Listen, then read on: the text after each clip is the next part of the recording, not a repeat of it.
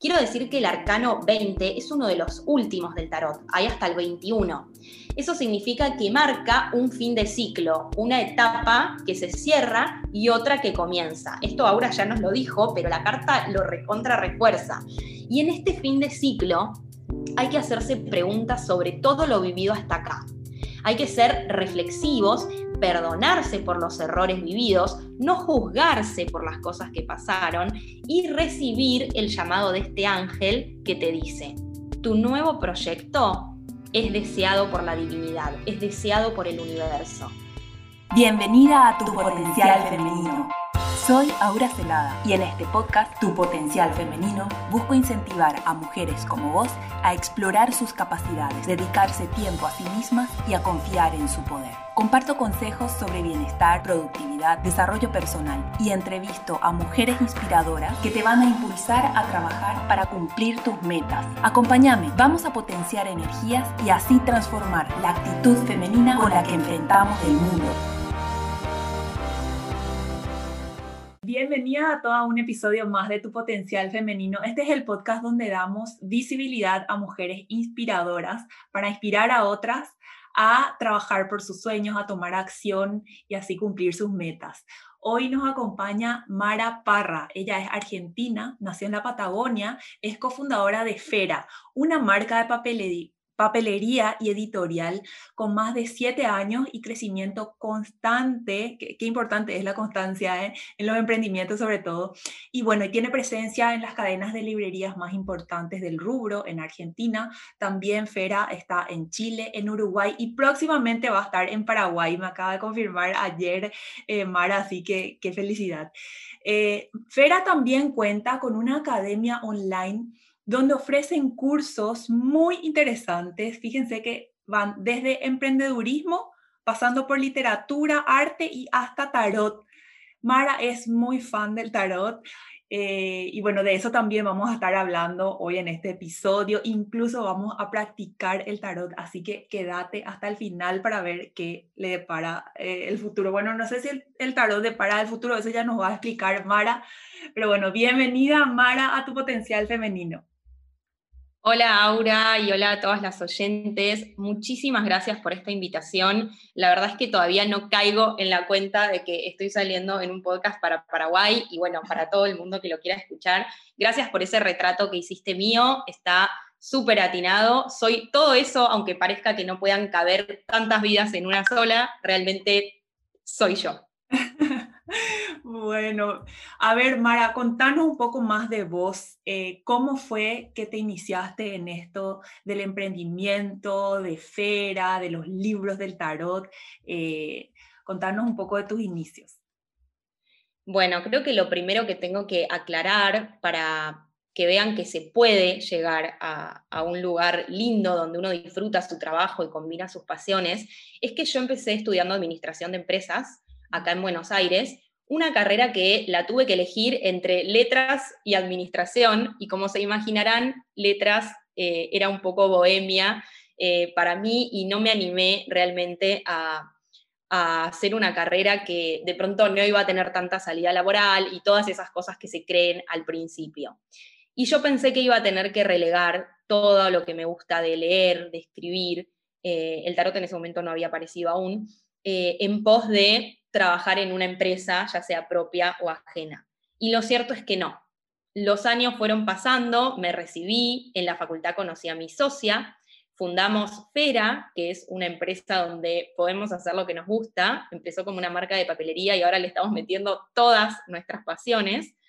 Eh, y ahí me di cuenta que podía, por ejemplo, hacer un cuaderno con frases inspiradoras y de a poco fuimos metiendo las letras. Hacer una agenda que te explique cosas, que tenga columnas, que tenga invitadas que te hablan. Y después, ¿por qué no? Nuestro desafío más, más grande, editar libros, que ahí ya es el mensaje, un producto de 200 páginas con todo un mensaje para la comunidad, para las lectoras, para las usuarias. Y, y, bueno, y ya después pasamos a lo virtual y de los libros surgieron clubes de lectura y de los clubes de lectura surgieron talleres eh, también para que las personas puedan escribir sus, propios, sus propias columnas, sus propias entradas a sus diarios íntimos. Y, bueno, después de ocho años de haber tenido que sentir que había sacrificado mi parte literaria en pos eh, de tener una carrera que me diera un buen pasar económico, me di cuenta que no hay que relegar los sueños, es decir, que con un buen soporte que fue Espera, que fue nuestro emprendimiento de cuadernos, pude meter toda mi pasión literaria ahí y ahora disfrutar mucho de mi trabajo. Ay, qué lindo. Sí, me encanta porque porque es como el resultado de mezclar lo mejor de los dos mundos, de prepararte bien, porque, eh, bueno, administrar una empresa no tiene por qué ser una empresa así aburrida, sino que a partir de ahí puedes eh, volcar aquello que te apasione. Pero bueno, hablemos un poco del libro. Hay un libro que, que, editaron ustedes que se llama eh, Mujeres Autoras, ese. Eh, me, encanta contarnos eh, un poco la experiencia, la idea, la, la colaboración de, de, la comunidad, creo. Bueno, Mujeres Autoras surgió porque primero habíamos hablado de distintas mujeres que nos inspiraban a mi socia y a mí en un producto que era una agenda. Entonces, en cada mes de la agenda, en enero hablábamos de Frida Kahlo, en febrero de una cantante y así. Y dijimos, este contenido es muy bueno tenemos que hacer algo exclusivamente que hable de las mujeres y no una agenda que es para organizarte y de chapa te va metiendo como datos de color.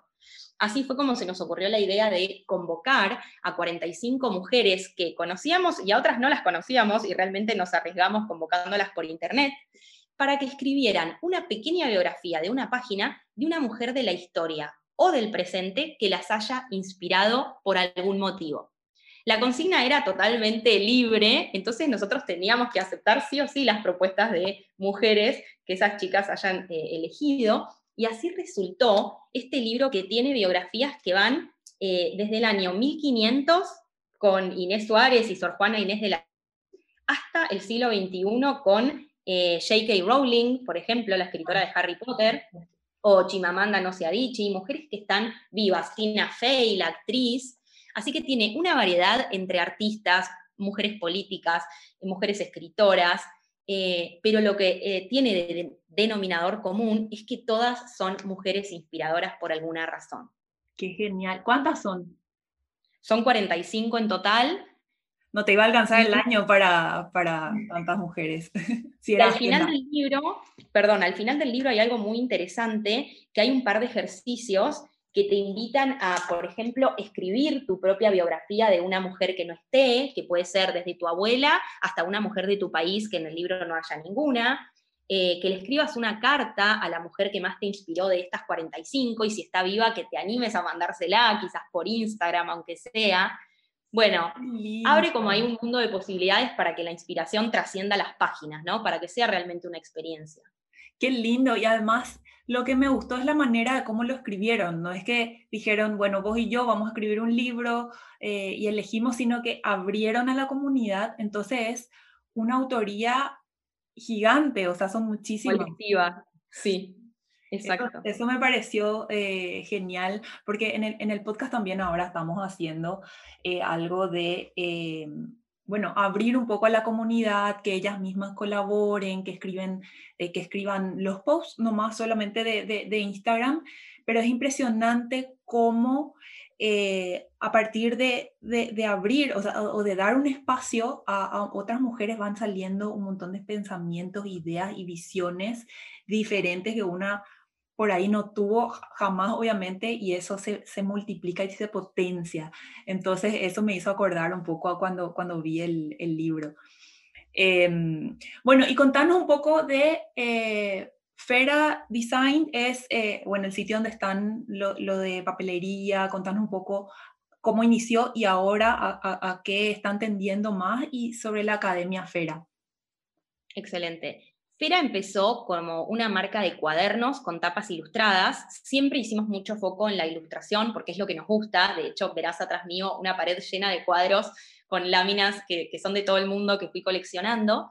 Eh, mi socia es igual, incluso le gusta mucho más el arte. Eh, y como te decía, fue creciendo a partir de la necesidad de meterle más contenido verbal a esas imágenes. Pero lo que me gustaría resaltar es que siempre tuvimos la visión de ser una empresa mayorista. Nosotros no empezamos haciendo 100 cuadernos y vendiéndolos de pronto en una feria, sino que nuestro primer eh, acto como emprendedoras fue mandar a hacer 5.000 cuadernos porque nosotros queríamos estar en todas las librerías de Argentina. Claro, eso nos llevó como cinco años lograrlo. Así que durante un montón de tiempo yo tuve cajas de cuadernos en mi departamento y salíamos con una valija a recorrer las avenidas más importantes de Buenos Aires, incluso hemos hecho algunos viajes al interior de Argentina a mostrar nuestro producto. Digamos que no sabía, teníamos la idea, pero no sabíamos cómo implementarla, cómo llegar a toda esa masa de clientes. Y lleva su tiempo. Mm. Esa es la conclusión. Por más que tengas todos los recursos del mundo, que las grandes cadenas te adopten, quieran eh, tu catálogo, eh, se hagan un lugar para una reunión con vos, es cuestión de insistir y de tiempo y ver que vos no sos una marca que hoy está en el mercado y mañana te vas a ir de viaje y vas a soltar todo, sino que vos tenés un proyecto y querés hacer crecer eso y bueno, que la, que la, empresa, el cliente va a crecer con vos por incorporarte. De hecho, hoy en día ya estamos en casi todas las provincias de Argentina, en tiendas de diseño, en las grandes, y empezamos a exportar, porque nos empezaban a escribir de Chile, de Uruguay, de Perú, de Colombia, quiero tener feria en mi país. Ah. Mirá este dato curioso, todas esas mujeres de estos países que te nombro, o sea, todas esas empresas de estos países que te nombro, son mujeres emprendedoras las que nos compran. Mm, qué lindo. Y las revenden a otras mujeres. Es decir, que se arma como un circuito que ya trasciende, la, la inspiración trasciende toda frontera y eso es realmente muy inspirador. Y el enfoque de Fera, tanto de, de, la tienda como la academia, es ayudar justamente a las mujeres, contándonos un poco de eso, tanto para organizarse como para Bien, nuestro eslogan es Inspiring Ideas, es decir, inspirar ideas, y lo que queremos y lo que nos fijamos que esté bien hecho detrás de cada producto es que inspiremos a mujeres a que cumplan sus proyectos. Esto se puede dar a partir de la organización, por ejemplo, en nuestros planners, checklists o agendas, o a partir de la ilustración que te inspira también, o a partir del texto escrito y estas consignas interactivas que le ponemos a todos nuestros libros y productos. Somos mm. como muy fans de invitar a las mujeres a que se hagan preguntas, a que se cuestionen cómo estaba antes, a dónde quiero llegar y si lo que estoy haciendo ahora me conduce a eso. Qué genial.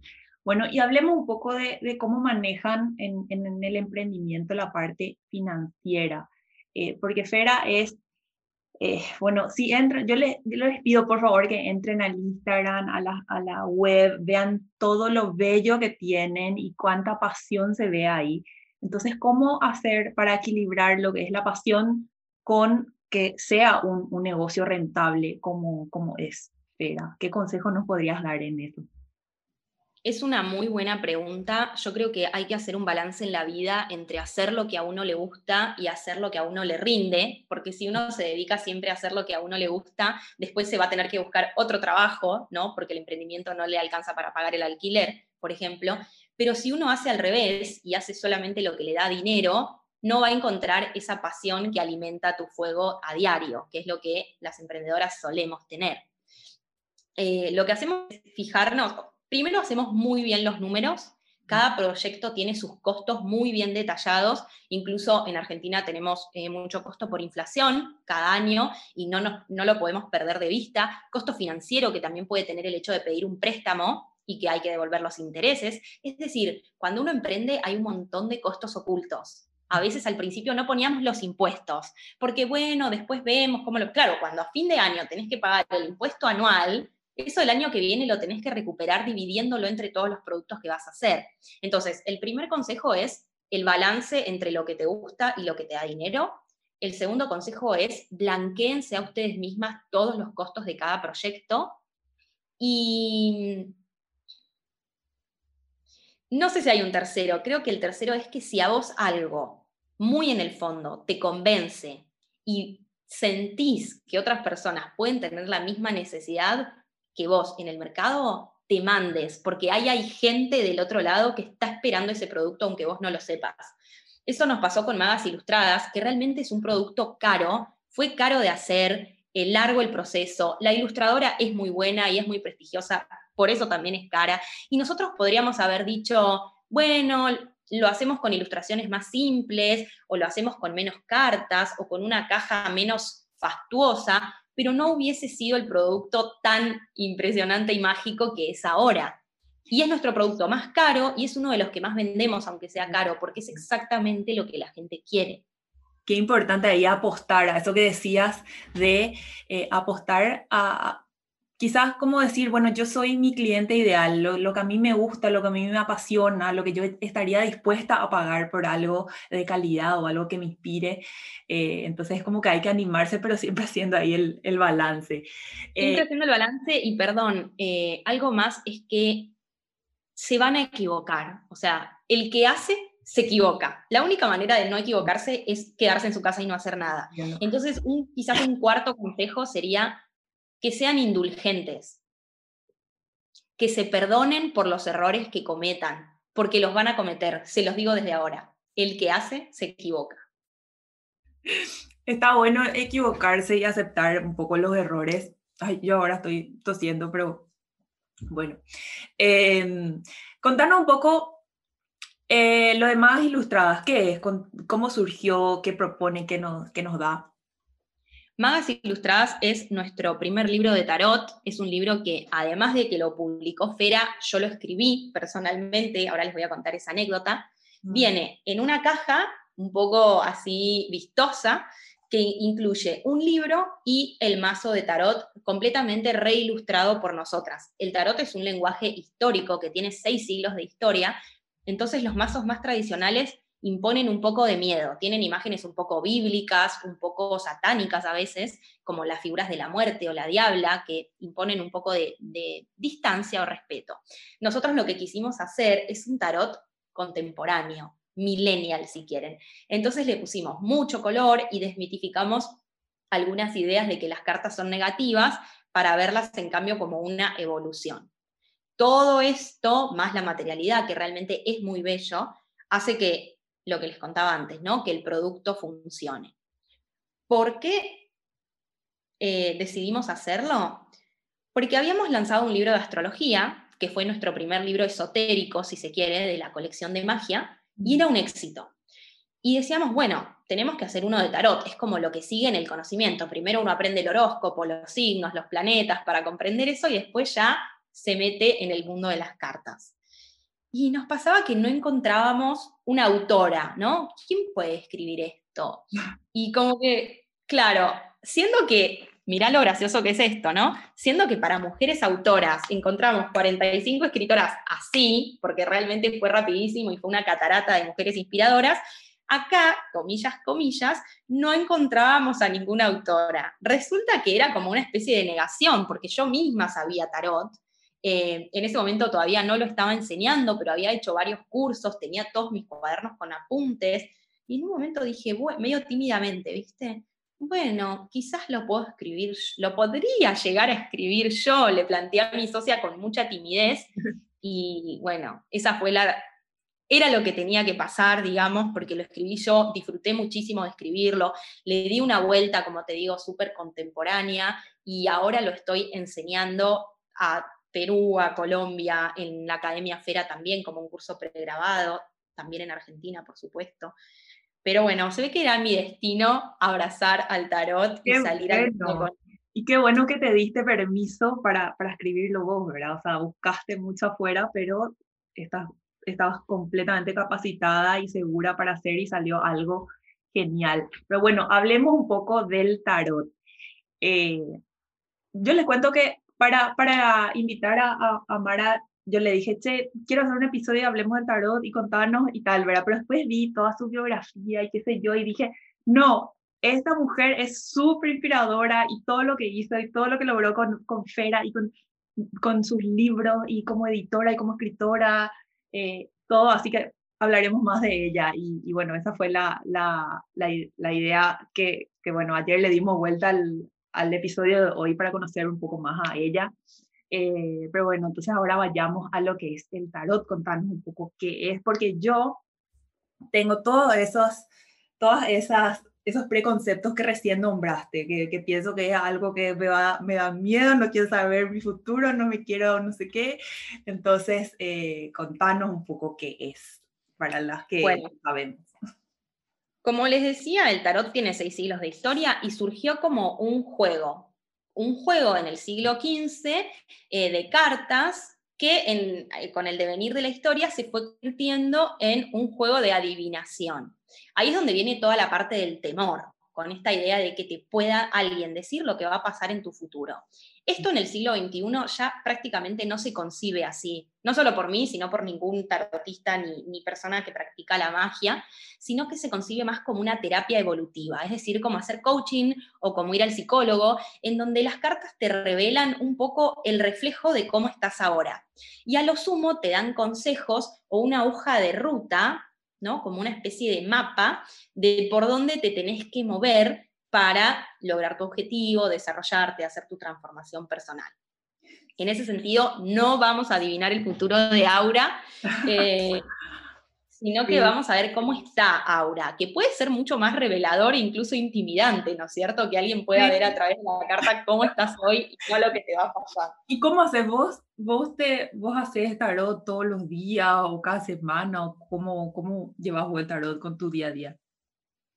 Eh, la verdad es que a mí me gusta, descubrí después de estos, de estos años en contacto con la herramienta, que me gusta mucho más enseñarlo que hacer lecturas a la gente, eh, pero sí lo uso también, es decir, hay veces que siento la necesidad de leerle y voy llevando mis cartas a reuniones sociales y eso, también he leído en bares, he leído por plata, he leído por Zoom, pero todo ese camino recorrido me hizo llegar a la idea que me gusta mucho más investigarlo y transmitirlo que eh, incluso cuando a veces me piden tiradas, derivo a tarotistas que conozco que sé que disfrutan más eso. Pero lo que sí me gusta aconsejarles y que sí hago es mucho autotarot. O sea, cuando tengo una pregunta sobre mí, antes de ir a un lugar a leerme, me saco una carta para ver cómo, por dónde va el tema. Por ahí cuando estoy un poco confundida o tengo que tomar una decisión y digo, ¿será o no será? Y ahí lo consulto. Hay un periodo en la vida donde uno empieza a estudiar tarot que se obsesiona un poco y saca cartas todos los días, eh, incluso para la misma pregunta, pero bueno, eso no es lo que pasa con el devenir del tiempo. Uno como que se apacigua un poco y usa la herramienta más esporádicamente, digamos. Qué bueno. Bueno, yo conocí a Mara en el She Festival en Buenos Aires el año pasado, en marzo, días antes de la pandemia. O sea, digo, días antes de la pandemia, pues llegué a Paraguay, viajamos el día siguiente, llegué y dos días después acá se cerró todo, ¿verdad? Eh, acá también. Y sí, y allá también, y bueno, y no podíamos creer, estábamos así. Y, y unos días antes, y bueno, ese día que, que, conocí a Mara y nos quedamos hablando ahí en el, en el stand que tenía el She Festival, eh, y, y, debo decir que, que sí, que me mostró el tarot desde otra perspectiva, no sé, me gustó esa, esa forma un poco más, más moderna o eso más descontracturado, eh, entonces me quedé ahí pensando. Bueno, ahora sí, llegó el momento, vamos a hacer el, vamos a tirar las cartas. Eh, no sé si tengo que hacer tipo mi pregunta al aire, yo no tengo problema en, en, compartir. Para, para las que no nos están viendo, que son todas, nosotros nos estamos viendo entre nosotras, en este momento yo tengo los arcanos mayores, que son las 22 cartas principales del tarot, separadas eh, en un pequeño piloncito y las estoy empezando a mezclar eh, mientras Aura va a decir qué le gustaría preguntarle al tarot. Ok, me gustaría preguntar cómo eh, le va a ir a tu potencial femenino en este nuevo rumbo en el que estamos abriendo a la comunidad. Estamos integrando nuevas chicas que escriban, que den sus voces. Eh, esta es una nueva, un nuevo camino que se abre en, tu potencial femenino y bueno, me gustaría saber qué, qué nos depara. Perfecto, me encanta esta pregunta que tiene que ver, con la energía disponible para esta nueva etapa de su proyecto, ¿no es cierto? Y nos salió la carta de el juicio. Para las que saben tarot, ya se pueden ir imaginando algunas cosas. El juicio es una carta que tiene un ángel en el cielo con una trompeta que está haciendo como un llamado a la comunidad. Y esta comunidad son tres personas que están particularmente desnudas, hay que decirlo, eso quiere decir que no tienen nada que esconder, no tienen tapujos. Llegaron a una instancia en la que pueden ser genuinas, transparentes, auténticas y pueden recibir ese llamado en lo más profundo de su esencia. Quiero decir que el arcano 20 es uno de los últimos del tarot, hay hasta el 21. Eso significa que marca un fin de ciclo, una etapa que se cierra y otra que comienza. Esto ahora ya nos lo dijo, pero la carta lo recontra refuerza. Y en este fin de ciclo hay que hacerse preguntas sobre todo lo vivido hasta acá.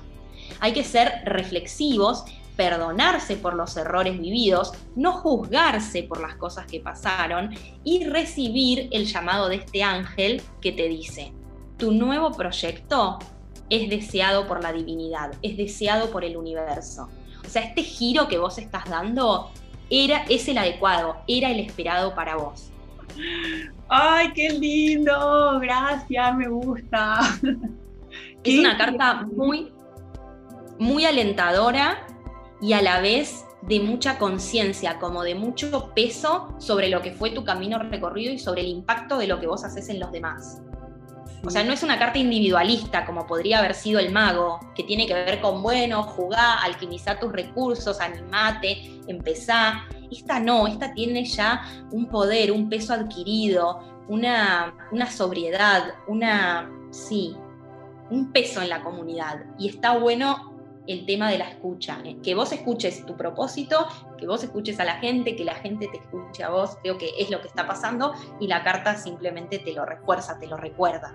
Qué lindo, bueno, me encanta, estoy muy, muy feliz de que, de que haya salido esa, porque, porque justamente simboliza lo que es la comunidad y el, y el mostrarnos tal cual somos, que es, que es lo que, bueno, me, está inspirando cada vez más realmente. Bueno, Mara, muchísimas gracias, contanos para despedirnos dónde te encontramos, tus redes, eh, la web y lo que se viene en Asunción, dónde te vamos a encontrar. Buenísimo. Bueno, a mí personalmente me encuentran en mi Instagram, que es arroba marra. Es como un juego de palabras entre mi nombre que es Mara y mi apellido que es Parra y genera como un poco de confusión, Marra Parra. Em, las de Fera, arroba fera.design en Instagram o la web de Fera, fera.com.ar. Y de lo que está hablando Aura es de que, como ya escucharon, somos una marca que hace distribución mayorista y que está llegando a todos los países de Latinoamérica. Y este mismo mes o el que viene estaremos desembarcando en Serendipity Asunción, así que creo que de la mano de ella, que es también una emprendedora paraguaya, vamos a estar llegando a todo el Paraguay y esto creo que va a tener que ameritar una visita apenas se levanten todas las restricciones para conocer ese punto de venta y, y, a todas nuestras clientas paraguayas. Así que feliz de que vayan a tener nuestros cuadernos, nuestros libros y nuestra inspiración. Ay, me encanta, genial. Bueno, vamos a ir todas a, hacer en DPT cuando, cuando abran, y, o sea, cuando tengan eh, las, todas las, todo lo de Fera. Y eh, bueno, cuando, cuando estés por, por Paraguay, avisanos que, que, bueno, a ver si, si nos vemos, hacemos algo. Me encanta. Por lo menos tenemos que tomar un café. Sí. Y ahí para... Y, y, y tirar el tarot. Por supuesto, las cartas siempre a donde yo voy. Me encanta. Bueno, gracias Mara. Muchas gracias a vos. Un beso, chao, chao. Gracias por escuchar tu potencial femenino. Te animo a que explores aún más tu capacidad excepcional como mujer, dedicándote tiempo y confiando en tu poder. Comparte este episodio con tus amigas para potenciar nuestras energías y así transformar la actitud femenina con la que enfrentamos el mundo.